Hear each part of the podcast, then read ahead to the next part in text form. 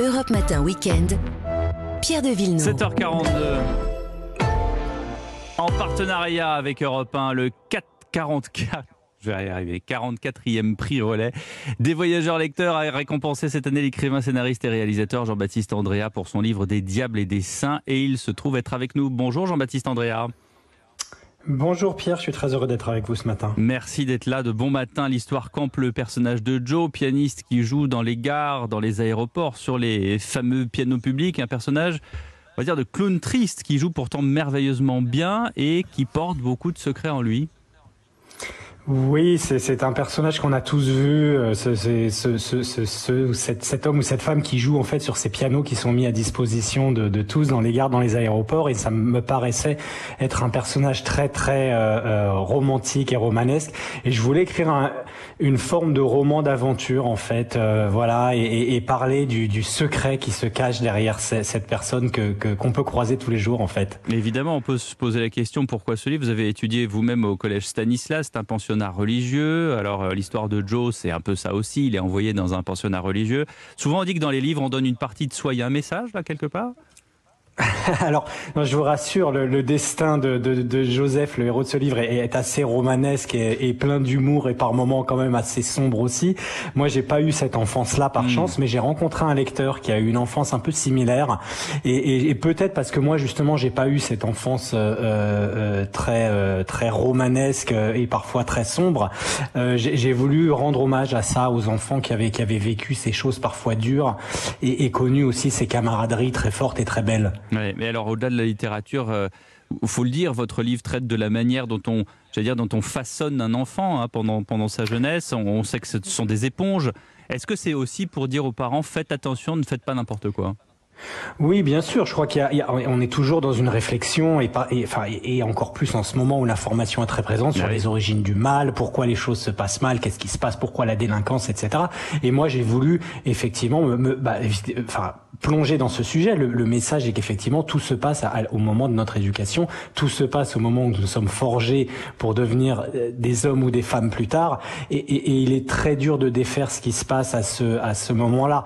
Mais voilà, j'ai voulu en parler quand même à travers une histoire de rédemption et, de, et, un œil optimiste en fait. Oui, heureusement. C'est votre troisième roman, Jean-Baptiste Andrea. Qu'est-ce qui a poussé un garçon qui a fait des études de commerce à devenir écrivain? Je pose la question.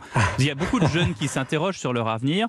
Et vous l'aurez remarqué comme moi, c'est même si ça a beaucoup évolué, certains s'interdisent encore aujourd'hui euh, des métiers qu'on dit euh, un peu artistiques, bah, de peur de ne pas survivre, tout simplement. Oui, vous employez une très bonne expression qui est s'interdise. En fait, moi, j'ai jamais voulu vraiment faire. J'ai fait Sciences Po et des études de commerce. Effectivement, j'ai jamais vraiment voulu faire ça. Moi, mon but était de devenir écrivain, mais c'est vrai que le monde entier me disait que c'était pas vraiment un métier. Et souvent, on me le disait par amour, hein, voilà, pour me protéger.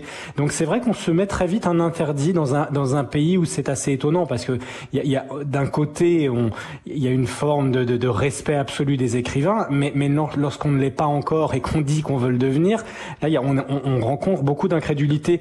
Donc je crois que quelqu'un qui a envie de poursuivre une carrière artistique, qui a ce désir en lui, c'est extrêmement important de, ne jamais y renoncer. C'était d'ailleurs le sujet de mon second roman, 100 millions d'années un jour. Ne jamais renoncer à ça dans une société qui, qui a tendance à, vouloir vous y faire renoncer pour plein de raisons. Alors l'avantage, c'est qu'aujourd'hui, l'art commence à prendre une place et n'est plus, euh, j'allais dire, marginalisé comme, comme à une certaine époque. Et d'ailleurs, vous avez dit il n'y a pas très longtemps, l'art est la capacité à externaliser quelque chose qui est en nous. Ça, c'est euh, le trend, j'allais dire, de votre vie.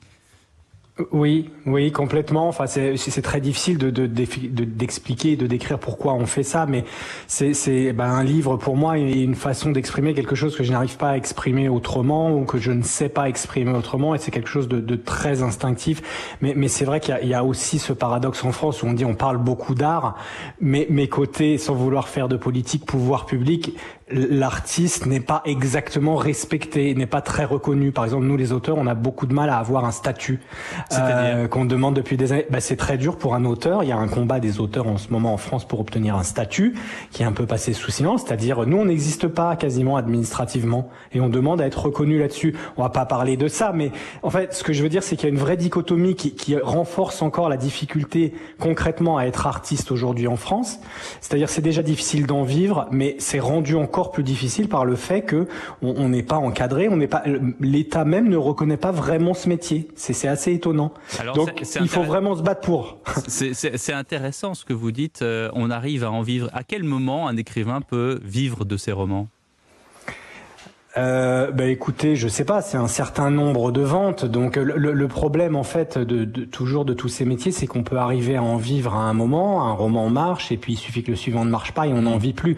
Toute la difficulté est là, c'est là en fait que, que, que je dis il y a un manque de statut, c'est-à-dire que quand on est intermittent du spectacle, par exemple, on sait qu'il y a un vrai statut qui permet de pallier le voilà le, le, le la précarité du métier exactement. Alors que quand on est auteur et je conçois que ce soit plus difficile à mettre en place, mais ça doit être possible, c'est difficile et donc ça, ça complexifie encore la façon de vivre parce qu'effectivement on peut pas écrire en disant je vais en vivre. D'ailleurs ça n'a jamais été mon but. Moi mon but a juste été de pouvoir écrire. En tout cas, ce, et il faut en vivre pour ça. Ce 44e, euh, j'arrive pas avec le chiffre 44, 44e prix relais des voyageurs lecteurs 2021, euh, c'est un, c'est un plus pour un romancier comme vous? Oui, c'est vraiment un prix merveilleux, c'est une reconnaissance. Euh, enfin, ce sont des métiers qui sont tellement solitaires au point que quand on écrit un livre, et quand moi j'ai écrit ce livre comme les, comme les précédents, je me dis mais qui est-ce que ça va intéresser? C'est merveilleux quand il s'avère que ça intéresse beaucoup de monde, et en, plus on a un jury aussi beau que, que le jury de, de, de, de, ce prix relais qui, qui nous donne un prix. Et puis il y avait, il y avait une, une belle symbolique, c'est un roman qui commence dans une gare. Donc c'est vrai que le prix des voyageurs euh, eh a, un écho particulier. Donc c'est l'occasion justement d'emporter des diables et des saints chez l'iconoclaste en voyage, vous qui êtes dans les gares, qui nous écoutez peut-être. Merci beaucoup Jean-Baptiste Andrea d'avoir été en direct ce matin sur Europe 1. À suivre le prince Georges